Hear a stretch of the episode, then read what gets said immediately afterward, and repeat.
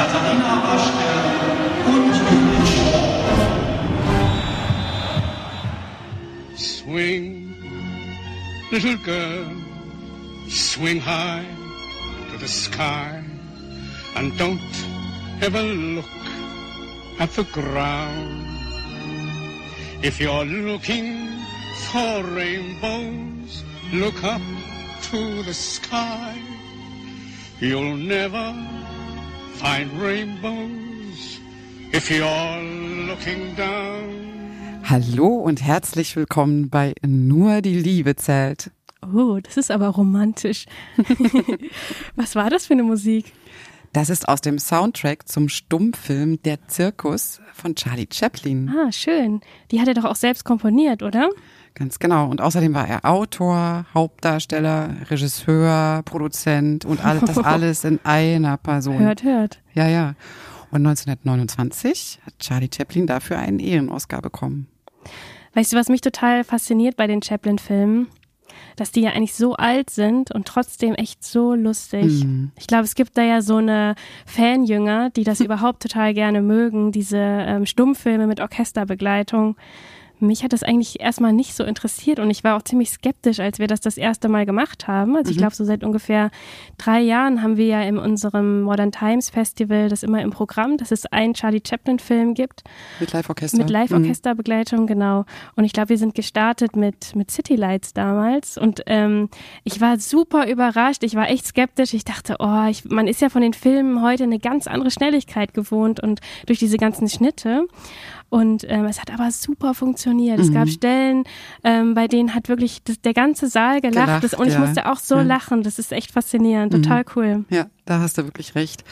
Und äh, das ist erstaunlich und spricht natürlich auch dafür, was Charlie Chaplin für ein Genie war. Ne? Mhm, absolut, ja. Man sagt brillanten Komikern ja oft nach, dass sie im echten Leben alles andere als lustig seien. Und bei Chaplin war es vielleicht auch ein bisschen so. Äh, weil er war ja auf jeden Fall als Perfektionist bekannt. Und bei The Circus gibt es eine Szene, in der Chaplin aus Versehen in den Löwenkäfig ah, rennt. Ja, ich weiß, genau. Und die, dann fällt die Tür zu, so dass er natürlich nicht mehr rauskommt. Ja. Und glücklicherweise schläft der Löwe in dem Moment, also Erst zunächst mal. jedenfalls. genau. Aber wie das dann so ist in den Chaplin-Filmen, es kommt ein Hund, der fängt mhm. an zu kläffen vor dem Käfig und der Löwe wacht auf. Mhm. das war klar. Ja, genau. Und das gibt es eine unglaublich äh, tolle Szene, also wenn man die so sieht im ja. Film. Weil, ja, weil Chaplin halt so in dieser typischen Art da ja. guckt und vor diesem Käfig steht und dann so eine Kommunikation mit diesem Löwen auch stattfindet und er und die Angst in seinem Gesicht. Genau. Ja. ja. Und Chaplin war ja so ein großer Perfektionist, dass er nämlich eben diese, genau diese Szene wurde 60 Mal, glaube ich, mindestens 60 Mal Ach, hat er das neu filmen lassen, bis er wirklich selber dann auch zufrieden war. Oh Mann, ey, dass der ja. das durchgehalten hat. Und eigentlich das arme mhm. Filmteam, oder? Mhm. Aber gab es nicht auch generell viele Skandale um Charlie Chaplin, also um den, den Privatmensch oh, oh Charlie ja. Chaplin? Ja, ja.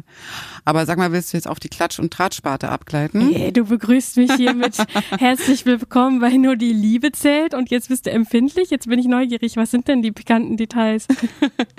ja, Klatsch und Tratsch ist immer gut, ähnlich wie Skandale. Wir haben hier beides. Wir haben hier beides. Und Crime. Und, und Crime haben wir auch noch. Kommt gleich, oder? Was ja. hatten wir da noch vor? Zuerst mal zu den Skandalen. Also mhm. Chaplin ist dafür bekannt gewesen, dass er relativ häufig Affären mit wesentlich jüngeren Frauen hatte, die mhm. er meistens am Set kennengelernt hat.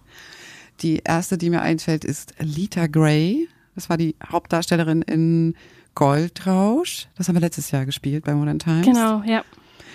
Und Chaplin hat mit ihr eine Affäre angefangen. Dann kam es, wie es kommen musste. Sie wurde schwanger und dann haben sie geheiratet. Da war sie selber aber, die Lita Gray, erst 16 Jahre alt. Ach die.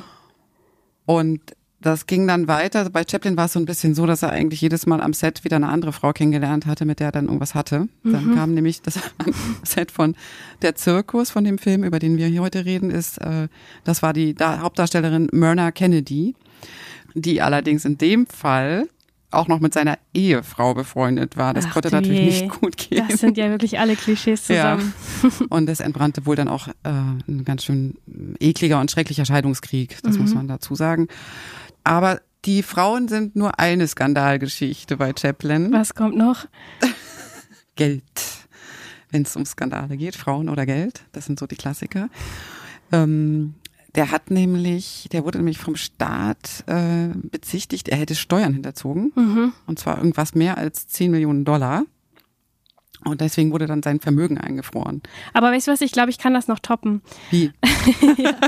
Ich komme jetzt direkt mit einem Mord. Den hat es nämlich auch in dem Zusammenhang gegeben.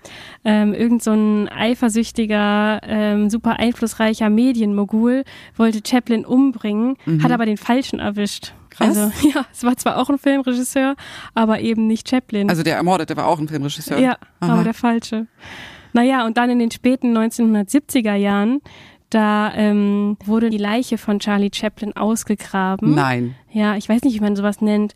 Leichenkidnapping oder sowas. Auf jeden Fall ähm, haben die versucht, bei den Hinterbliebenen 600.000 Schweizer Franken zu erpressen mit der Leiche.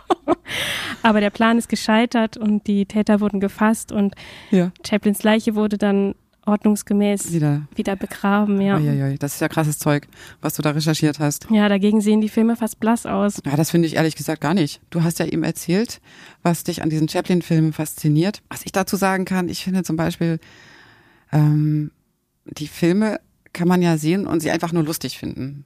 Das funktioniert und man kann sich ja wirklich köstlich, Mhm. Gut, köstlich ja. amüsieren.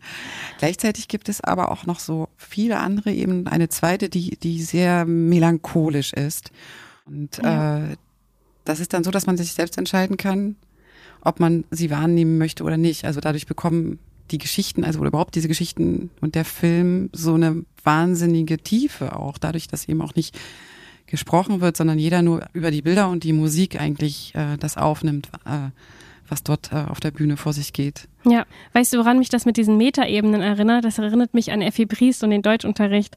Da ist ja diese erste Seite und ich glaube, wir haben Stunden gebraucht, bis wir das fertig analysiert haben, weil für die einen schaukelt Effi Briest da einfach nur und wenn man aber das alles in einem Zusammenhang interpretieren will und ähm, dann weiß man eigentlich schon, dass sie am Ende abstürzen wird und äh, das ist total genial, dass man das alles so in dieser in dieser Dichte wahrnehmen In kann. diesem ganz kurzen Abschnitt. Mhm. Hm. Ja, und bei Chaplin scheint das ja so ähnlich zu sein.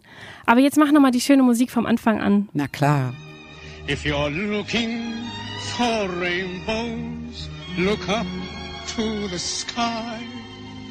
You'll never find rainbows if you're looking down